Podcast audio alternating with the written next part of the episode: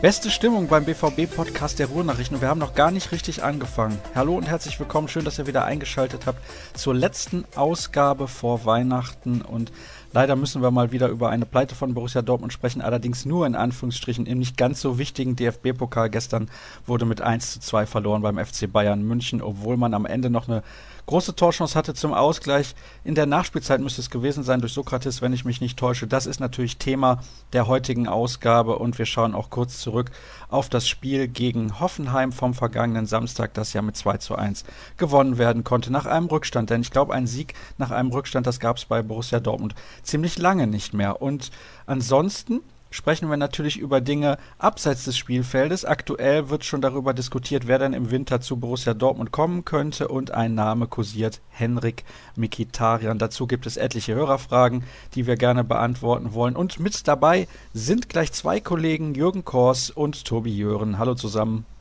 Hallo Sascha, die gute Stimmung hat natürlich weniger mit dem Ergebnis am Mittwochabend im Pokal zu tun, sondern zum einen mit dem bevorstehenden Weihnachtsfest. Und bevor man Weihnachten feiert, feiert Tobi Geburtstag. Wir haben hier alle Partylampen angezündet. Ja, guten Tag von mir. Ich freue mich auch ganz doll. Ja, das kann man ja richtig heraushören. Warst du etwa gestern in München oder musstest du das Ganze, also die Schmach von zu Hause vom Sofa aus verfolgen? Genau, ich habe die Schmach von zu Hause vom Sofa aus verfolgt. Der Kollege Dirk Krampe war in München, so dass ich meinen Geburtstag jetzt in der Redaktion verbringen darf und nicht am Flughafen verbringen muss. Da hast du ja noch einigermaßen Glück gehabt, denn ich glaube, so eine Rückreise aus München wenige Tage vor Weihnachten, das kann man sich, glaube ich, auch sparen. Vor allem, wenn das Spiel dann so ausgefallen ist, wie es ausgefallen ist. Denn gerade in der ersten Halbzeit war das von Borussia Dortmund sehr, sehr wenig. Das sprechen wir aber gleich drüber. Zunächst nochmal ein ganz kurzer Rückblick auf die Partie gegen Hoffenheim, Jürgen. Die Frage an dich das war, glaube ich, ein Sieg, der gezeigt hat, dass Borussia Dortmund es ja doch noch kann, vor allem auch über die kämpferische Art und Weise. Denn normalerweise hätte man nach so einem Verlauf der Hinrunde erwarten können, dass man nach dem 0 zu 1 durch Hoffenheim das Spiel definitiv nicht mehr gewinnen wird. Ja, zwei Wochen vorher wäre das so der Fall gewesen, aber ein kleiner Wandel, der sich zumindest so zeigt, ist, dass die Mannschaft trotz Rückstands nicht aufgesteckt hat, jetzt nicht überragenden Fußball gespielt hat. Im Gegenteil, eigentlich war Hoffenheim auch die spielstärkere Mannschaft, aber der BVB hat sich nicht aufgegeben, hat keine Angst vor der nächsten Niederlage bekommen, sondern ja, sich zumindest gewehrt, wäre mit dem 1 zu 1, glaube ich, auch lange zufrieden gewesen und hat dann noch den Lucky Punch gesetzt. Also unter Stöger ist zum einen irgendwie ein Stückchen Mut zurückgekehrt und ja, sogar auch ein bisschen Glück. Zumindest war das am Samstag der Fall. Und das Vertrauen in die eigenen Fähigkeiten? Ja, ich glaube, da braucht es noch ein Stück. Ne? Also wenn man jetzt, wie, wie der Trainer auch sagt, wieder bei ganz einfachen basalen Inhalten beginnt, dann äh, sitzen da die ersten Sachen wieder, aber bis das irgendwie vor Selbstbewusstsein strotzt, wird es, glaube ich, noch ein bisschen dauern. Da kommt jetzt wahrscheinlich auch die Winterpause gerade recht, um zum einen erstmal ein bisschen den Kopf abzuschalten und dann wieder den wirklichen Neustart zu machen. Jetzt mit zwei, drei Spielen unter Stöger innerhalb von zehn Tagen gibt es da natürlich keine komplette Neuausrichtung in dieser Art und Weise. Tobi, ich denke, das Spiel, also beziehungsweise das Ergebnis gegen Hoffenheim war auch deswegen besonders wichtig, weil man sich so ein klein wenig wieder mit den Fans im Stadion auch versöhnt hat. Kann man das so formulieren? Ja, auf jeden Fall. Also das war ja noch kurz vorher, also nach dem letzten Peter Bosch-Spiel, wirklich irgendwo zwischen völlig frustriert und resignierend, was da von den Tribünen der Mannschaft entgegengeschlagen ist. Und ich glaube, dass, dass dieser emotionale Moment dann auch mit dem späten Tor kurz vor Schluss dann wirklich nochmal dazu geführt hat, um eben auch Mannschaft und Fans irgendwie nochmal deutlich zu machen, was eben möglich ist im Signal Iduna Park, auch an Stimmung und an Emotionen. Insofern war das sicherlich ein Schulterschluss, der gut getan hat, kurz vor Weihnachten. Und das Schöne ist, man ist ja eigentlich gar nicht so weit tabellarisch entfernt von den Saisonzielen, die man hatte. Denn man hat ausgegeben, man möchte die direkte Champions League-Qualifikation erreichen. Und das sieht tatsächlich, obwohl man in den letzten Wochen gefühlt Abstiegskandidat war, richtig gut aus wieder. Ja, das tut es, absolut. Der BVB hat sich ja am Anfang der Saison ein Riesenpolster erarbeitet ist dann Stück für Stück wieder aufgezehrt, aber weil die Konkurrenz eben auch nicht kontinuierlich punkten konnte, Gladbach nicht, Leverkusen nicht, Schalke zum Teil eigentlich nur, Leipzig auch nicht, alle hatten da ihre größeren oder kleineren Schwächephasen, nicht so eine extreme Krise wie der BVB, aber immer doch wieder negative Ergebnisse, sodass der BVB eigentlich ja nie die Ziele so richtig aus den Augen verloren hat. Als Bosch gehen musste, waren sie ja kurzzeitig auf sieben oder acht, glaube ich, abgerutscht und jetzt mit zwei Siegen in der Bundesliga wieder hoch auf drei. Ja, da ist der Schaden in Grenzen gehalten worden, würde ich mal so formulieren. Das kann man wohl sagen. Platz 3, wie gesagt, jetzt nach der Hinrunde 28 Punkte. Das sind zwei Zähler weniger als in der vergangenen Spielzeit. Aber natürlich die Phase mit den Niederlagen und Unentschieden zwischendurch, die schmerzt sehr, denn ich denke, in dieser Spielzeit wäre deutlich mehr drin gewesen. Jetzt sind es zwei Punkte Rückstand auf den großen Rivalen aus Gelsenkirchen und bereits 13 Zähler Rückstand auf die Bayern. Ich glaube, da müssen wir nicht drüber sprechen. Aber meiner Meinung nach, Tobi, ist nach wie vor Platz 2 definitiv das Ziel. Das muss es sein. Ja, definitiv. Also wenn man jetzt Dritter ist und die Bayern vor einem stehen, wie du schon richtig festgestellt hast, die außer Reichweite sind mit 13 Punkten Vorsprung, aber eben Schalke 04 mit zwei Punkten Vorsprung derjenige ist, den zu überholen gilt, dann kann nur Platz zwei das Ziel sein. Schon alleine um die Vorherrschaft hier im Ruhrgebiet irgendwie aufrechtzuerhalten und wenn man sich die Kader anguckt und die Qualität, die in den Mannschaften steckt, dann sehe ich den BVB auf Strecke oder auf 34 Spieltage zwangsläufig vor Schalke 04. Wenn es nicht klappt, wirft das viele Fragen auf oder würde es viele Fragen aufwerfen. Noch gehe ich aber davon aus, dass wir genau dieses Bild am Ende der Saison auch sehen, dass Dortmund zumindest vor Schalke ist und dann im Idealfall Zweiter, wobei ich da dann eben eher Mannschaften wie Leipzig oder Leverkusen sehe, die das gefährden können, als wirklich Schalke, also zumindest aus meiner Sicht. Ja, das ist eine interessante Aussage. Da werden wir vielleicht in der kommenden Woche noch drüber sprechen, denn es ist geplant, dass wir noch eine Rückblicksendung machen zwischen den Feiertagen auf die Spiele der Hinrunde, auf das Abschneiden in der Champions League und so weiter und so fort. Es gab ja wieder mal genug Themen, die wir nochmal aufarbeiten können in einem Rückblick. Und dann soll es das gewesen sein mit Rückblicken, die jetzt ein bisschen länger zurückliegen, auch wenn es nur ein paar Tage sind. Wir schauen auf das Spiel gestern beim FC Bayern und Jürgen, nach den ersten 15 Minuten musste einem wieder Angst und Bange sein, leider. Ja, wenn man es noch mit den Schwarz-Gelben hält, dann gab es da wenig Erfreuliches. Die Bayern haben sich direkt von Beginn an quasi in einen Rausch gespielt. Wahnsinn. Also da muss man sicherlich zwei Seiten sehen. Zum einen waren die Bayern überragend, bei denen hat alles gepasst. Die hatten unglaubliches Engagement, unglaubliches Tempo, Kombinationssicherheit auch in den engsten Räumen, Zielstrebigkeit zum Tor und die Bälle flogen ja Roman Bürki nur so um die Ohren. Da war natürlich die Bayern in dieser Form und in, in, dieser Spielstärke, wie sie da aufgetreten sind, sind sie nicht zu bremsen. Man hätte sie sicherlich etwas abbremsen können, aber nicht aufhalten können. Wenn sie so spielen, dann können sie auch in der Champions League ja die meisten Gegner schlagen. Das haben sie ja gegen Paris zum Teil auch gezeigt, wenn sie dann gegen die stärksten europäischen Mannschaften spielen. Aber die Bayern haben es ja, muss man ja auch sagen, nicht durchziehen können oder wollen. Oder es ist nicht zugelassen worden, dass sie es durchziehen. Und dann waren immer noch 70 Minuten zu spielen. Und das war fast das Beste dann für den BVB. Ja. Ja, da war relativ viel Zeit noch auf der Uhr und man hatte den Eindruck, je länger das Spiel dauerte, desto mehr baute Bayern München ab und desto mehr Mut hat auch Borussia Dortmund geschöpft. Ja, genau. Die Bayern waren sich vielleicht ein bisschen zu sicher, vielleicht ein bisschen nachlässig dann und der BVB konnte sich so zurückarbeiten. Nach der halben Stunde kam ein ganz entscheidender Eingriff von außen. Das haben wir vorher mal lange beklagt, dass da zu wenig Coaching im Spiel stattfindet. Knöge hat nach einer halben Stunde reagiert, hat Batra als den dritten Innenverteidiger in der Fünferkette rausgenommen, Darut gebracht, auf Viererkette umgestellt und das funktionierte dann wesentlich besser, um den Druck der Bayern ein bisschen vom eigenen Tor wegzuhalten und um auch die Bälle bei eigenem Ballbesitz nicht sofort wieder abzugeben. Denn am Anfang konnten die einfach nur die Bälle hinten rausschlagen und zack kam der nächste Angriff auf den BVB zugerollt. Das wurde dann besser und besser. Vor der Pause war sicherlich auch das 2 zu 0 durch Müller völlig gerechtfertigt vom Spielverlauf her, diese Führung. Aber im zweiten Durchgang hat dann der FC Bayern eigentlich das Spiel eingestellt schwierig zu sagen, wie viel davon jetzt Stärke oder wiedererlangte Stärke des BVB ist und wie viel, ja, so ein bisschen, wie gesagt, Arroganz, Überheblichkeit, Nachlässigkeit beim FC Bayern. Aber das eine führte mit zum anderen und dementsprechend schnupperte der Borussia Dortmund dann tatsächlich noch irgendwie am Comeback nach dem 0-2 in München. Ja, da hätte ich zur Halbzeit nicht drauf gewettet, dass das zum Ende nochmal so spannend wird. Also selbst wenn Dortmund irgendwie noch einen Anschlusstreffer macht, hätte ich zumindest erwartet, dass die Bayern einen ihrer vielen Konter nochmal ordentlich ausspielen. Aber da hat der BVB gut verteidigt, die Bayern waren ein bisschen schlampig. Und ja, so wurde es dann bis in die Schlussphase hinein sehr spannend. Alex Isak hatte noch die Chance zum Ausgleich, Sokrates in der Nachspielzeit nochmal mit so einer halben Chance. Da hätte ich die Bayern nicht beklagen dürfen, wenn sie da noch bestraft worden wären mit einer Verlängerung. Und Schürle hatte ja auch, glaube ich, nochmal eine gute Gelegenheit, wo er dann links flach am Tor vorbeizieht. Ja, Tobi, ich würde gerne von dir wissen, ist das der Unterschied eigentlich zwischen Peter Bosch und Peter Stöger, den man ganz schnell schon feststellen kann, dass er sehr aktiv Coaching betreibt von der Seitenlinie, wenn man sieht, er nimmt Bartra nach etwas mehr als einer halben Stunde vom Spielfeld. Ich glaube, das wäre unter Bosch gar nicht passiert. Er hat dann seinen Fehler eingesehen und hat gemerkt, okay, da habe ich falsch aufgestellt, die Taktik stimmt nicht, wir müssen anders agieren und dann ändert er das sofort. Das war ja so der Eindruck, den man an Peter Bosch eigentlich nie gewonnen hat.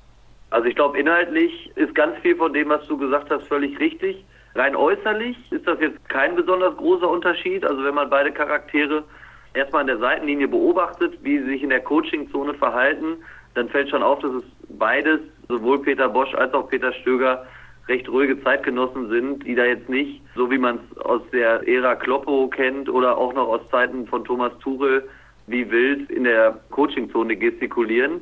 Aber wie du schon sagst, inhaltlich glaube ich, ist das definitiv anders. Das ist eigentlich schon deutlich geworden ganz früh, nämlich beim ersten Spiel in Mainz, als dann auch Peter Stöger hinterher selber gesagt hat, dass er keiner ist, der eine fixe Idee vorgibt, sondern dass er A versucht, die Spieler da spielen zu lassen, wo sie sich am wohlsten fühlen. Das hat man jetzt vor allen Dingen in Person von Julian Weigel, glaube ich, ein, zwei Mal gut sehen können, dass das ein durchaus nachvollziehbarer Ansatz ist und dass er dann eben auch bereit ist, im Spiel Matchpläne oder taktische Pläne relativ schnell über den Haufen zu werfen, wenn er sieht oder wenn er erkennen muss, so wie es ja gestern unübersehbar war, dass der Plan eben nicht aufgeht und dann nicht, ja, teilnahmslos, will ich jetzt mal sagen, ins Verderben rennt. Inwiefern Peter Bosch da vielleicht bei so einer Machtdemonstration gestern darauf reagiert hätte, ist natürlich am Ende immer ein Stück weit spekulativ. Fakt ist aber, Peter Stöger hat es gemacht und war damit gestern auf dem richtigen Weg. Ist natürlich auch, dass die Mannschaft in der ersten Halbzeit, vor allem in der Anfangsphase, kein bisschen von dem auf den Platz gezeigt hat, was von ihr erwartet wird. Ne? Die waren komplett passiv, die Körpersprache war eine Katastrophe, die haben sich quasi ergeben, die waren gedanklich zu langsam, die waren physisch zu langsam und haben das fast mehr erduldet und über sich ergehen lassen. So kann man natürlich in München nicht auftreten. Also mit, mit dieser Einstellung auf dem Platz kannst du die Taktik auch perfekt wählen. Wenn die Spieler das nicht umsetzen, dann bringt das alles nichts. Aber das hat sich ja, das haben die Spieler dann auch eingesehen, in der zweiten Halbzeit deutlich verbessert. Das haben sie auch gesagt, so wie wir am Anfang gespielt haben kannst du uns irgendwie ins Rennen schicken mit einer 1-8-1-Aufstellung. Wenn du so spielst, kriegst du von den Bayern Haue. Und sie haben dann zum Glück im zweiten Durchgang gezeigt, dass sie es ja auch anders können und eigentlich auch anders wollen. Da war die Körpersprache eine andere und plötzlich haben sie auch Zweikämpfe gewonnen, zweite Bälle gewonnen, irgendwelche Abpraller, die vorher immer bei den Bayern gelandet sind. Und das gibt dann natürlich auch ein Stück weit mehr Zuversicht und Mut auf dem Platz und ein bisschen Selbstsicherheit. Dann kommt es gar nicht so sehr darauf an, ob man hinten mit drei Mann innen verteidigt oder mit zweien, sondern dass du die Bälle gewinnst und mal einen Zweikampf gewinnst, um dann eben auch das Selbstvertrauen zu haben, dass du den nächsten auch wiederholen kannst. Ich glaube übrigens, dieser schwache Start in die Partie hatte nichts mit dem Fehlen von Aubameyang zu tun. Oder seht ihr das anders? Nee, da wäre ich jetzt auch nicht dabei. Also wenn man äh, DFB-Pokal Achtelfinale spielen darf, soll, muss in München, dann kann man sich nicht dahinter verstecken, dass vorne der gefährlichste Torjäger fehlt. Das ist ein Handicap, keine Frage. Aber es ist natürlich kein Grund, wie Jürgen das gerade richtig zusammengefasst hat, völlig passiv und ängstlich auf den Platz zu gehen und überhaupt diesen Pokalfight gar nicht anzunehmen. Also da stehen ja trotzdem elf Leute auf dem Platz und die können es ja besser machen.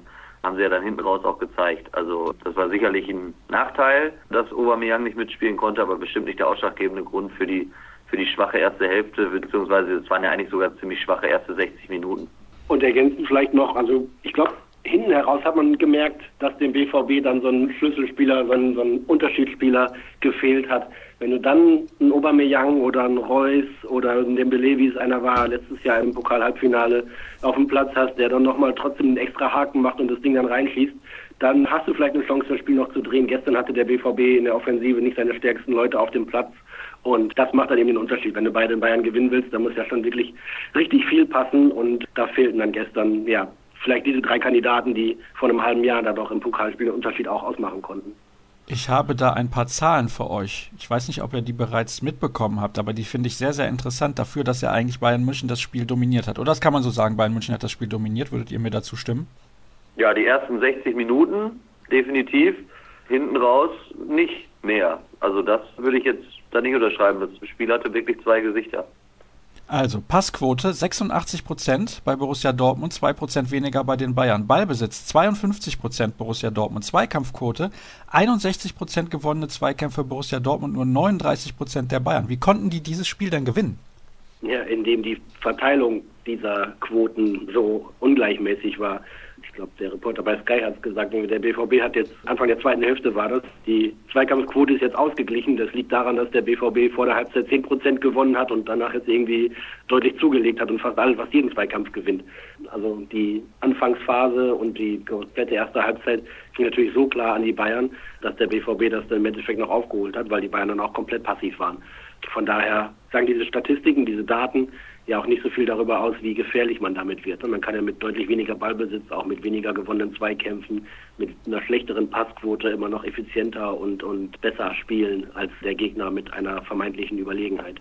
Da sieht man mal, wie wenig Statistiken im Fußball überhaupt wert sind. Das wollte ich eigentlich damit nur aufzeigen.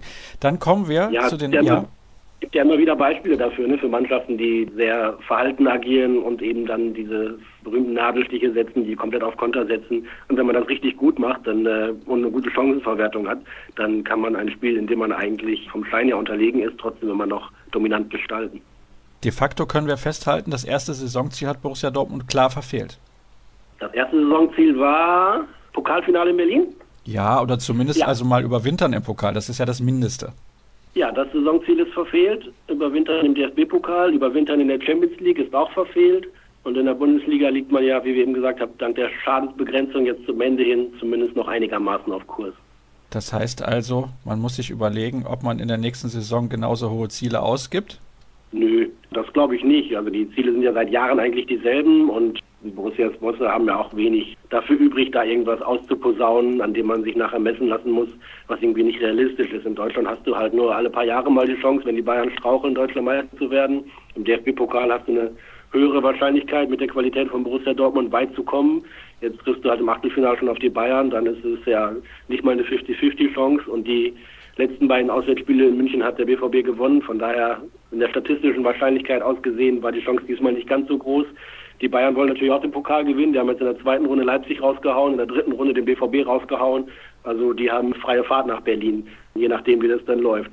Ja, ich glaube das auch. Also ergänzend dazu setzt das ja eigentlich nur voraus, dass man sagt, man ist die klare Nummer zwei in Deutschland. Das ist der Anspruch. Ich glaube, das ist das Selbstverständnis. Und ich glaube, alles andere wäre ja auch unglaubwürdig. Also wenn man sich die Möglichkeiten anguckt, die Borussia mittlerweile hat, die der Kader auch hergibt, bei allem Aderlass, den es dann immer noch mit untergibt, Trainerwechsel hin oder her, aber von dem ganzen Paket gibt es keinen Club neben den Bayern, der diesen Anspruch so formulieren kann, so klar äh, sich positionieren kann, glaube ich, wie Borussia Dortmund das tun kann. Und insofern denke ich, dass es auch, weil das ja, glaube ich, die Frage war, nächstes Jahr kein anderes ausgegebenes Ziel geben kann, als wieder zu sagen, wir wollen die Nummer zwei sein. Also selbst wenn es dieses Jahr nicht klappen sollte, weil es ein schwieriges Jahr ist, wie sich ja immer mehr herausgestellt hat im Laufe der Monate, Nichtsdestotrotz muss dann auch für das nächste Jahr bzw. für die nächste Saison das Ziel lauten, wenn wir die Bayern irgendwie angreifen können, dann versuchen wir es und alle anderen müssen erstmal uns angreifen. Ich glaube, das ist ganz klar. Und wenn man diese Ziele sich nochmal vor Augen hält und guckt, wie es gelaufen ist, dann kannst du natürlich in der Champions League Gruppe gegen Real Madrid und Tottenham Hotspur ausscheiden. Das kann passieren. Die Art und Weise war natürlich desaströs und katastrophal, müssen wir nicht schönreden. Aber in dieser Gruppe kann dir das passieren. Und im Achtelfinale auswärts bei den Bayern kannst du halt auch mal aus dem Pokal rausfliegen. Ich will jetzt niemandem Honig ohne den Bart schmieren. Da sind bestimmt auch Fehler gemacht worden vor der Saison in der Kaderplanung, in der strategischen Herangehensweise. Aber wenn man sich in der Champions League mit Real Madrid und Tottenham Hotspur messen muss und mit dem FC Bayern auswärts im Achtelfinale des DFB-Pokals, dann kann man auch mal den kürzeren ziehen. Das kann mal gut gelingen, wie im vergangenen Jahr, als man die Champions League-Gruppe vor Real gewonnen hat. Kann aber auch mal daneben gehen, dass du dann einfach nur Dritter wirst. Die Art und Weise, wie gesagt, in der Vorrunde der Champions League war katastrophal und nicht in Ordnung. Aber Borussia Dortmund ist immer noch Borussia Dortmund und kann nicht den Anspruch haben, sich da permanent durchzusetzen gegen die größten Clubs Europas. Ich glaube, dem kann man uneingeschränkt zustimmen. Deswegen tue ich das an dieser Stelle auch. Und wir kommen zu den Hörerfragen. Eben habe ich es schon angedeutet. Einige beschäftigen sich natürlich mit der Personalsituation jetzt gerade, wo wir auf den 1. Januar zugehen und dann das Transferfenster wieder öffnet. Und der Name, der derzeit in aller Munde ist, es wurde zuerst vermeldet, glaube ich, von den Kollegen des Kicker, ist Henrik Mikitarian. Das war ein Gerücht, das zuletzt aufkam und alle haben gesagt, hm, ja, da kann eigentlich nichts dran sein. Das haben wir ja auch hier hier im Podcast schon kurz miteinander besprochen, aber da hieß es dann, ich weiß gar nicht, wer es gesagt hat, entweder warst du es, Jürgen, oder es war der Kollege Dirk Krampe. Nee, das kann ich mir beim besten Willen nicht vorstellen. Jetzt scheint das tatsächlich konkret zu werden und ich fasse die Fragen mehrerer Hörer an dieser Stelle einfach mal kurz zusammen. Ist da was dran? Wie sinnvoll wäre das vor allem?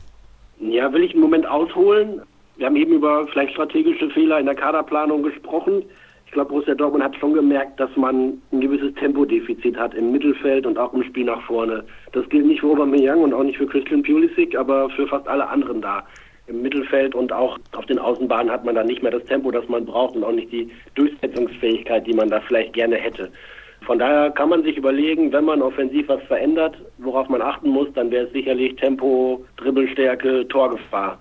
Und wenn das einer vor allem in seiner letzten Saison beim BVB verkörpert hat, war das sicherlich Henrik Mikitarian. Es ist ja kein Geheimnis, dass er in Manchester nicht wirklich glücklich ist. Er hat eine Zeit lang bei Mourinho gute Wertschätzung bekommen, zuletzt aber kaum noch. Und es schien so zu sein, dass man in Manchester sagt, na gut, wenn er geht, dann legen wir dem keine Steine in den Weg. Dann sind natürlich findige Leute schnell darauf gekommen, Henrik Mikitarian, für wen könnte der interessant sein? Wenn man seinen Berater Mino Raiola fragt, dann der potenteste und zahlungskräftigste Club. Für Borussia Dortmund wäre es natürlich auch interessant, sich nochmal Gedanken über diesen Spieler zu machen. Unabhängig davon, wie diese Zusammenarbeit und diese Ehe zwischen Miki und dem BVB damals geschieden wurde, das war ja alles andere als im Einverständnis, muss man sich aber dann eben mit dem Fußballerischen auseinandersetzen und da könnte ein Spieler wie Henrik Mkhitaryan dem BVB sicherlich weiterhelfen. Da bin ich mir sicher. Ich kann mich auch gerne outen. Ich bin fußballerisch großer Mickey-Fan, eigentlich auch von diesem Typen her immer angetan, der so ein introvertierter, intelligenter Typ ist und auf dem Platz einfach wahnsinnig Dinge macht. 55 Scorerpunkte in seiner letzten Saison. Da finde ich nicht so viele Mittelfeldspieler, die das in den letzten Jahren in Deutschland auch nur ansatzweise erreicht haben. Der kann schon richtig viele Sachen richtig gut. Klar macht man an ihm auch immer noch irgendwie das Jahr mit der Krise unter Klopp fest, ne, wo es Richtung Abstieg ging, wo er nicht das abgerufen hat, was er kann. Auch das verlorene Pokalfinale hat ja damals man ihm ein bisschen angekreidet, weil er keinen Elfmeter schießen wollte, etc. Da gibt es sicherlich noch ein paar Sachen aus der Vergangenheit, die vielleicht auch nicht ausgeräumt sind, aber rein auf das fokussiert, was auf dem Rasen stattzufinden hat, ist Henrik Mkhitaryan, glaube ich, für viele, viele Clubs in Europa eine echte Option. Wenn der Mourinho ihn nicht streicheln kann, dann gibt es vielleicht anderswo Trainer, die gut mit so einem Charakter umgehen können. Das glaube ich auch. Ich könnte mir auch vorstellen, wie Jürgen das gerade gesagt hat, also das ist ja schon ein sensibler Charakter, der Henrik Mkhitaryan. Bei aller fußballerischen Qualität, die, glaube ich, nicht zu diskutieren ist, weil die einfach vorhanden ist, sehe ich auch den Faktor, dass ich mir das durchaus vorstellen könnte, dass gerade so ein empathischer Typ wie Peter Stöger und Mkhitaryan, das könnte funktionieren. Das ist jetzt spekulativ, keine Frage, aber diese Fantasie brauchen ja nun auch irgendwie die Bosse, um sich diese Gedanken zu machen. Ob das einer ist, den man jetzt wiederholt, so wie man es mit Shinji gemacht hat, so wie man es mit Mario Götze gemacht hat. Ich glaube, dass auch der wirtschaftliche Faktor nicht ganz zu vernachlässigen ist. Man hat viel Geld für Henrik Mkhitaryan bekommen, wenn ich das richtig auf dem Schirm habe. 42? 42 Millionen hätte ich jetzt auch aus Erinnerung gesagt, ohne es nochmal nachgelesen zu haben. Wenn sich das ähnlich verhält, so wie bei Götze und bei Kagawa, dass man da im Endeffekt auch wieder ein gutes Plusgeschäft macht, weil man wird natürlich nicht den gleichen Betrag zurücküberweisen nach Manchester, so denke ich das zumindest. Dann macht das die Sache natürlich zusätzlich lukrativ. Die Problematik, die ich schon sehe, man muss, glaube ich, abwarten, wie es jetzt in die Rückrunde reingeht und inwiefern Peter Stöger es schafft, dieses verunsicherte Konstrukt Borussia Dortmund zu stabilisieren, auch auf emotionaler Ebene, auf psychischer Ebene. Und da ist jetzt Henrik Mikitarian meiner Meinung nach nicht die Soforthilfe. Also wenn der BVB wieder ins Laufen kommt, dann hilft er sportlich definitiv.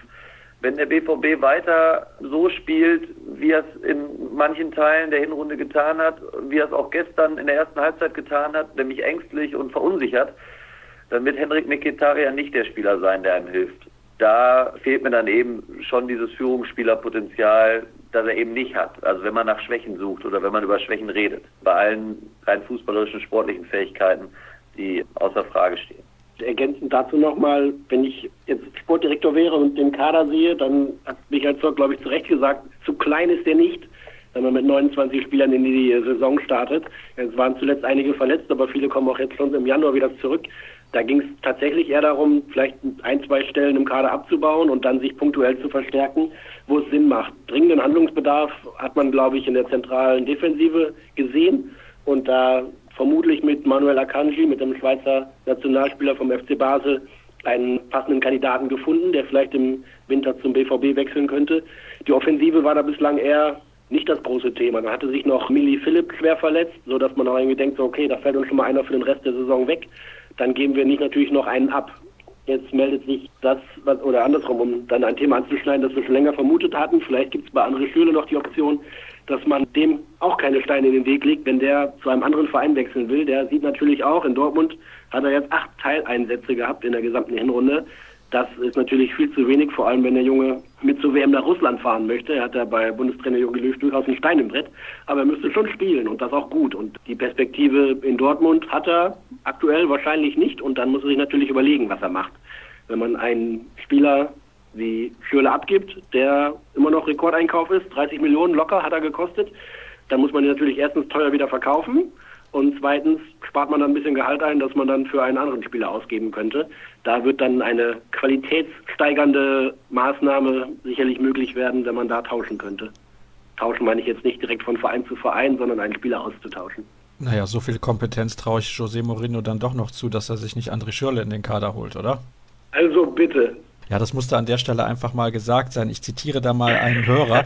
Wie lange will man Schülle noch ertragen? Nutzlose Auftritte und dann wieder wochenlang verletzt. Und das ist natürlich ein großes Problem. Der Spieler ist eigentlich fast nie fit gewesen in seiner Zeit bei Borussia Dortmund. Jetzt ist er seit ein paar Wochen wieder mal fit. Aber er kommt natürlich dann auch in eine Mannschaft rein, in der es nicht so läuft, wie man sich das eigentlich vorgestellt hat. Und dann ist es für ihn natürlich nochmal doppelt schwer. Ich glaube, dass so mein Gefühl, wenn es die Möglichkeit gibt, ihn im Winter vielleicht auszuleihen mit einer Kaufoption, da gibt es ja durchaus den einen oder anderen Verein, dem er weiterhelfen könnte.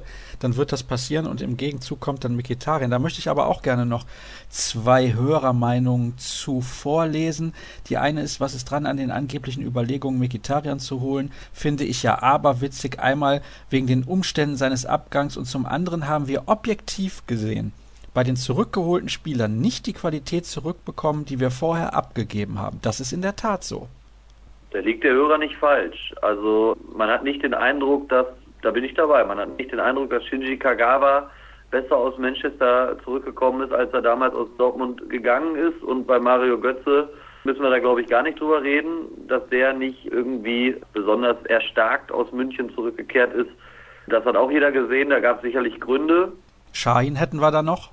Nuri Schein, klar, ja, auch der ist gegangen damals nach Madrid und ist dann, ja, das kann man, das kann man so unterschreiben. Und insofern, ich habe ja eben auch gewisse Zweifel geäußert, inwiefern zumindest bei aller sportlichen Qualität Henrik Mikitarian da eine Soforthilfe sein könnte.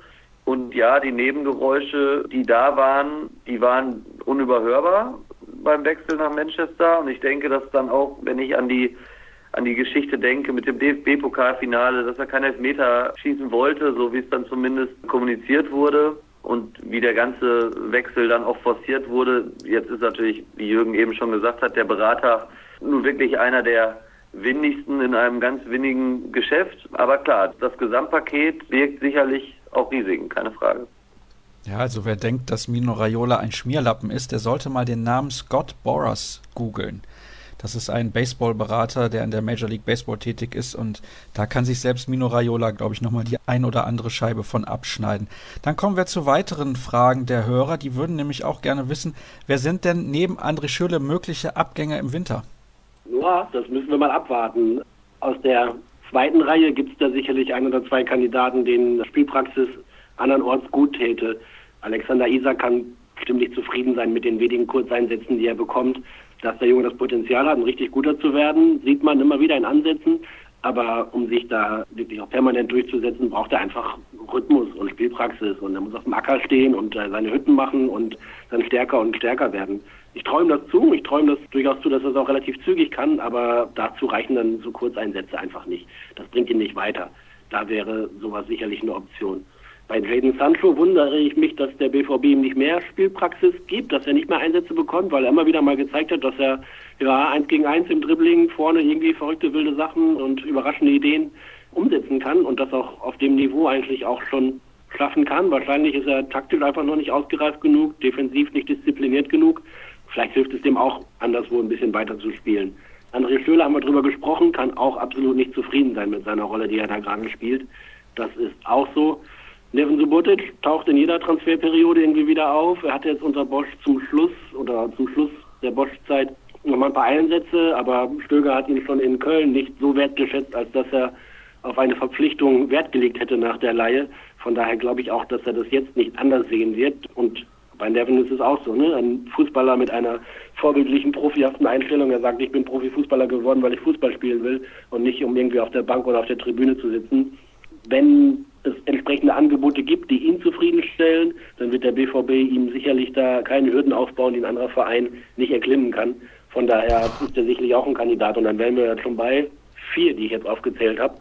Bis vor kurzem galt immer Toprak eigentlich auch noch als ein Kandidat, den man gleich wieder weggibt, aber unter Stöger scheint er jetzt gesetzt zu sein in der zentralen Abwehr und von daher glaube ich nicht, dass der da gerade noch auf der Liste steht, der Spieler, die man anderswo hinschicken möchte. Der einzige, der auch so ein Kandidat sein könnte, aber der sich jetzt natürlich auch wieder mit einer Kapselverletzung im Knie dann erstmal gedulden muss, ist Jakob Brunlasen, der dann so als Perspektivspieler sicherlich auch ähnlich, ähnlich wie ein Isaac oder eventuell sogar ein Sancho mit Spielpraxis gut beraten wäre. Da war ja nun unter Peter Bosch zum Ende hin der Plan, den umzuschulen zum Rechtsverteidiger. Inwiefern Peter Stöger diese Pläne mithegt oder mitträgt, wage ich zumindest mal zu bezweifeln. Insofern war der ursprüngliche Plan von Jakob Brunn-Larsen, sich in Dortmund durchzusetzen, mehr Spielanteile zu bekommen. Dann kam die Knieverletzung, dann kam der Trainerwechsel. Also ich glaube, dass auch da zumindest noch ein Umsetzen eindenken könnte. Den wird man nicht verkaufen, den wird man maximal verleihen, weil man, glaube ich, von den Qualitäten überzeugt ist. Aber das könnte sicherlich ein Modell sein alle nach Stuttgart ausleihen, also die jungen Talentierten und dann zusammen mit Hannes Wolf zurückholen. Sind wir jetzt beim äh, DSF-Stammtisch oder was? Nein, nein, nein, nein so weit sinken wir nicht. Die Kollegen Passlack besser nach Stuttgart verleihen können als nach Hoffenheim. Ich glaube, das ja. zeichnet sich ab. Ja, und das, das macht das Problem mit der Leihe auch immer aus. Ne? Dann, weil klar ist es erstmal im ersten Moment eine gute Option. Okay, der kriegt Spielpraxis. In einem halben Jahr können wir gucken, wie er sich entwickelt hat. Aber du weißt natürlich nicht, wie sich der Spieler entwickelt. Es ist Passlack da irgendwie in der Regionalligamannschaft in Hoffenheim unterwegs. Das hilft ihm natürlich auch nicht. Das hilft auch dem BVB nicht. Und der muss im Sommer dann wieder neu entscheiden, was jetzt wird. Also so Leihgeschäfte haben auch immer den Haken, dass man nicht weiß, was man in einem halben Jahr bekommt. Und dann muss man die Entscheidung doch wieder neu treffen oder zu einer Neubewertung der Situation kommen. Und das macht es manchmal nicht einfacher. Es wäre schon nicht schlecht, wenn die zweite Mannschaft in der dritten Liga spielen würde. Dann hätte man nämlich die Möglichkeit, gerade so Leute wie Isaac oder Brun Larsen dort auf einem etwas höheren Niveau an die erste Mannschaft heranzuführen. Und ich glaube, das täte ihrer Entwicklung sehr, sehr gut, weil sie dann zumindest im Verein und auch im gleichen Umfeld bleiben. Und ich glaube, das ist relativ wichtig für die Entwicklung junger Spieler. Wir haben noch weitere Fragen. Und zwar, wie sieht es mit einer Vertragsverlängerung von Sokrates aus? Wenn man nicht verlängert, muss man ihn ja im Sommer verkaufen. Muss man das? Weiß ich auch nicht. Na, ich weiß nicht, ob man ihn verkaufen muss. Ich weiß auch nicht, ob man den Vertrag zwingend verlängern muss. Da wird man sich sicherlich mit ihm irgendwann zusammensetzen im Laufe der nächsten Monate und sich überlegen, wie es perspektivisch weitergeht. Es gab ja zwischendurch mal Angebote für Papa und auch Gedanken, als er zum Schluss keine Rolle mehr so richtig gespielt hat und kein Stammspieler mehr war, dass er auch ein bisschen unzufrieden war. Das ist allerdings jetzt seit Monaten kein Thema mehr. Und ich glaube, die Wertschätzung für ihn ist relativ groß. Alle wissen, auch er hat keine glückliche und keine überdurchschnittlich gute Hinrunde gespielt, aber das Vertrauen in seine Fähigkeiten ist nach wie vor so groß, dass man den eigentlich nicht freiwillig und nicht vorzeitig wegkriegen will. Glaube ich auch. Und wenn wir da schon drüber sprechen, dann denke ich nach allem, was jetzt passiert ist, gerade in dieser Hinrunde, wird der Kader jetzt vielleicht nochmal an kleinen Stellschrauben verändert. Mehr ist in der Winterpause nicht möglich.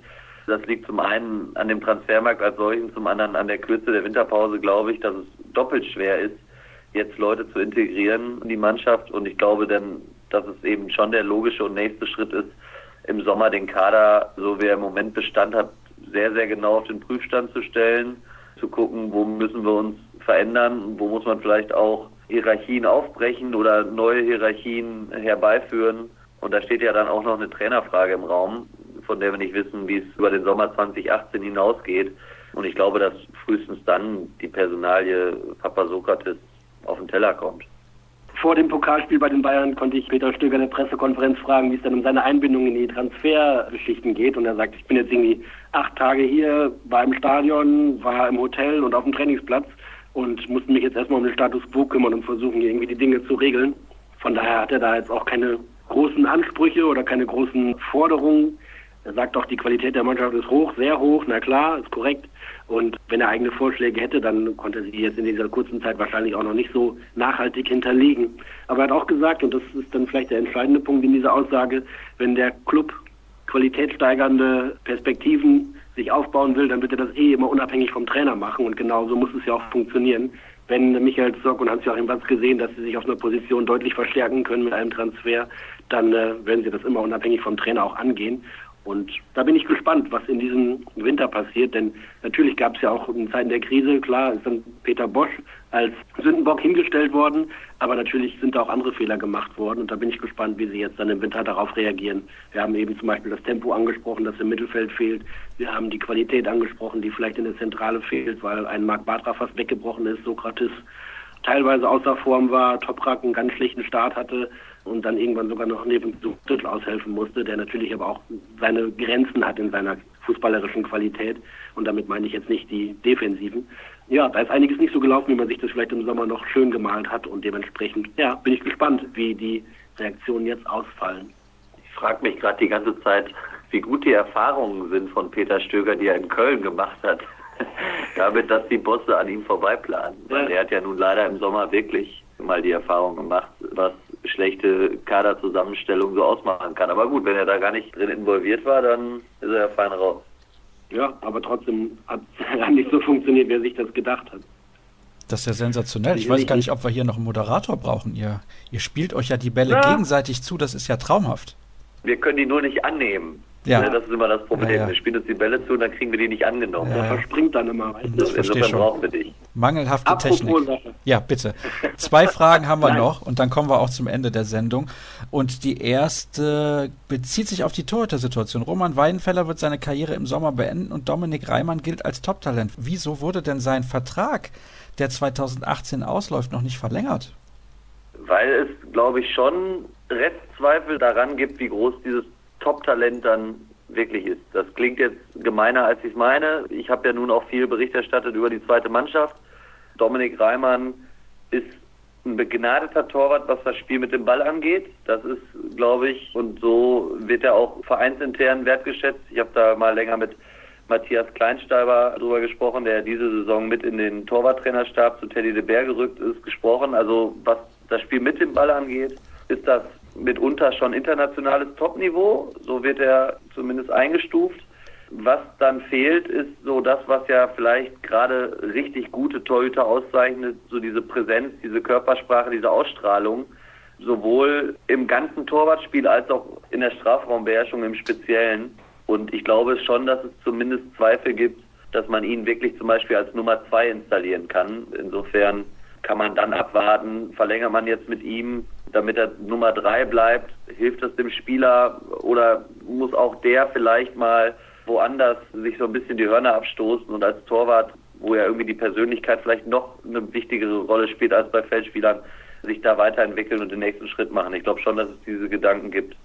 Dann haben wir noch eine letzte Frage, die bezieht sich auf das Amateurstadion. Sehr, sehr interessant. Gibt es schon was Neues in Bezug auf das Amateurstadion? Denn außer Watzkes Aussage von der Jahreshauptversammlung hat man dazu wenig gehört. So schön die rote Erde auch ist, die Situation ist ja nicht mehr akzeptabel für einen so großen Verein. Ja, also einen neuen Stand gibt es nicht und natürlich auch gerade liegen da Zettel mit anderen Prioritäten ganz oben auf dem Schreibtisch. Das ist, glaube ich, im Moment das Problem eher. Klar, die Rote Erde ist ein denkwürdiges, ehrwürdiges altes Stadion, aber auch eben genau das. Der Rasen ist ständig im schlechten Zustand und quasi von November bis April kaum bespielbar. Die Zustände im, im inneren Trakt sind auch nicht wirklich eines großen Vereins würdig. Der BVB wollte das Stadion ja vielleicht mal erwerben, ging aber nicht und dann ist es auch noch denkmalgeschützt und die Stadt hängt da ja auch noch mit drin und da geht gerade der schwarze Peter von links nach rechts und wieder zurück. Ja, vielleicht muss sich der BVB dann perspektivisch Gedanken machen, ob er an einem anderen Standort ein Stadion errichten kann, das eben Regionalliga bis vielleicht sogar Drittliga-Niveau hat, eben von den Anforderungen an Sicherheit, Ausstattung etc. Vielleicht kann das irgendwo in der Nähe des Trainingsgeländes sein, vielleicht muss es auch irgendwo ganz anders sein. Da gibt es sicherlich mehrere Gedankenspiele, aber außer der festen Absicht, glaube ich, keine konkreteren. Oder Tobi? Nein, nur so viel ist klar, die absolute Wunschlösung wäre die rote Erde. Ich glaube, das kann man zweifelsfrei sagen es gab diesen Kaufversuch, den die Stadt dann am Ende abgelehnt hat, beziehungsweise das K.O.-Kriterium, man teilt sich ja dieses Stadion derzeit mit den Leichtathleten, die Rote Erde, die ja nebenan in der Körnighalle unter anderem trainieren, auch ihre Geräte haben und mit in die Rote Erde gehen. Das K.O.-Kriterium des BVB ist, wenn man es kauft, dann verlangt man oder möchte man die Alleinnutzung haben, um das Stadion eben auch auf Profifußballniveau heben zu können, was Rasen angeht, was Rasenheizung angeht was sicherlich auch vielleicht das eine oder andere Renovieren der Tribünen angeht. Da ist die Stadt nicht bereit zu und dann ist der BVB wieder nicht bereit, es zu kaufen. Fakt ist, es ist ein schwieriges Thema, es ist auch ein emotionales Thema. Aber ich glaube, konkrete Pläne, so wie Jürgen das gerade gesagt hat, wie man das Problem löst, gibt es nicht, weil man hat ja erstmal eine Lösung, dadurch, dass der BVB 2 eben seine Heimspiele in der Roten Erde austragen kann. Wir sind am Ende der aktuellen Sendung angelangt. Jetzt die Frage. Wir sind am Ende der Hinrunde angelangt. Ja, und am Ende der Hinrunde natürlich auch. Aber es gibt noch eine Frage, die ich stellen muss. Was gibt es denn bei Familie Kors und Familie Jören an Weihnachten zum Essen? Ich fange an. Also bei uns gibt es immer Raclette und auch nichts anderes, seit ich denken kann. Bei uns gibt es das, was bei Jürgens gibt, plus viel Süßigkeiten.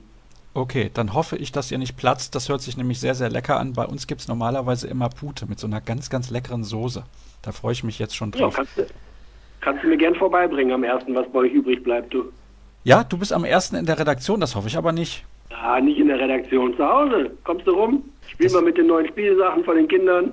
Ja, das muss ich mir nochmal ganz schwer überlegen, ob ich da nicht noch eine andere Beschäftigung finde, nämlich selber zu platzen, bei dem, was ich dann alles in mich hineinstopfe. Ich hoffe übrigens, liebe Hörer, dass ihr auch angenehme Weihnachtsfeiertage verbringen werdet. Ich danke euch recht herzlich, dass ihr uns in diesen schweren Wochen auch die Treue gehalten habt, denn normalerweise hört man ja lieber zu, wenn es gut läuft. Aber die Hörerzahlen waren auch sehr gut in der Zeit, wo es bei Borussia Dortmund nicht so rund gelaufen ist. Dafür möchte ich mich auch nochmal recht herzlich und explizit bedanken. Übrigens haben wir heute nicht gesprochen über den Prozessbeginn in Bezug auf den Anschlag auf den Mannschaftsbus. Das möchten wir demnächst dann nochmal vielleicht ein bisschen detaillierter besprechen. Ich finde, da sind so viele kleine Sachen, auf die man achten muss, damit man da auch nichts falsch sagt, dass man sich da ein wenig besser informieren sollte, denn das fiel ja im Prinzip genau auf den Zeitpunkt unserer Aufzeichnung und deswegen fand das parallel statt und da fehlte mir dann etwas die Zeit, mich da einzulesen und den Kollegen ja sicherlich auch, denn die waren bei mir ja beschlagnahmt. Alle weiteren Informationen findet ihr aber unter ruhrnachrichten.de und auf Twitter at rnbvb. Die Kollegen sind dort zu finden unter at Jürgen Kors und unter at Tobi Jören. Mich findet ihr dort unter at Sascha Start. Dann wünsche ich euch ein schönes Weihnachtsfest und demnächst hören wir uns an gleicher Stelle wieder. Bis dann. Frohe Weihnachten. Frohe Weihnachten.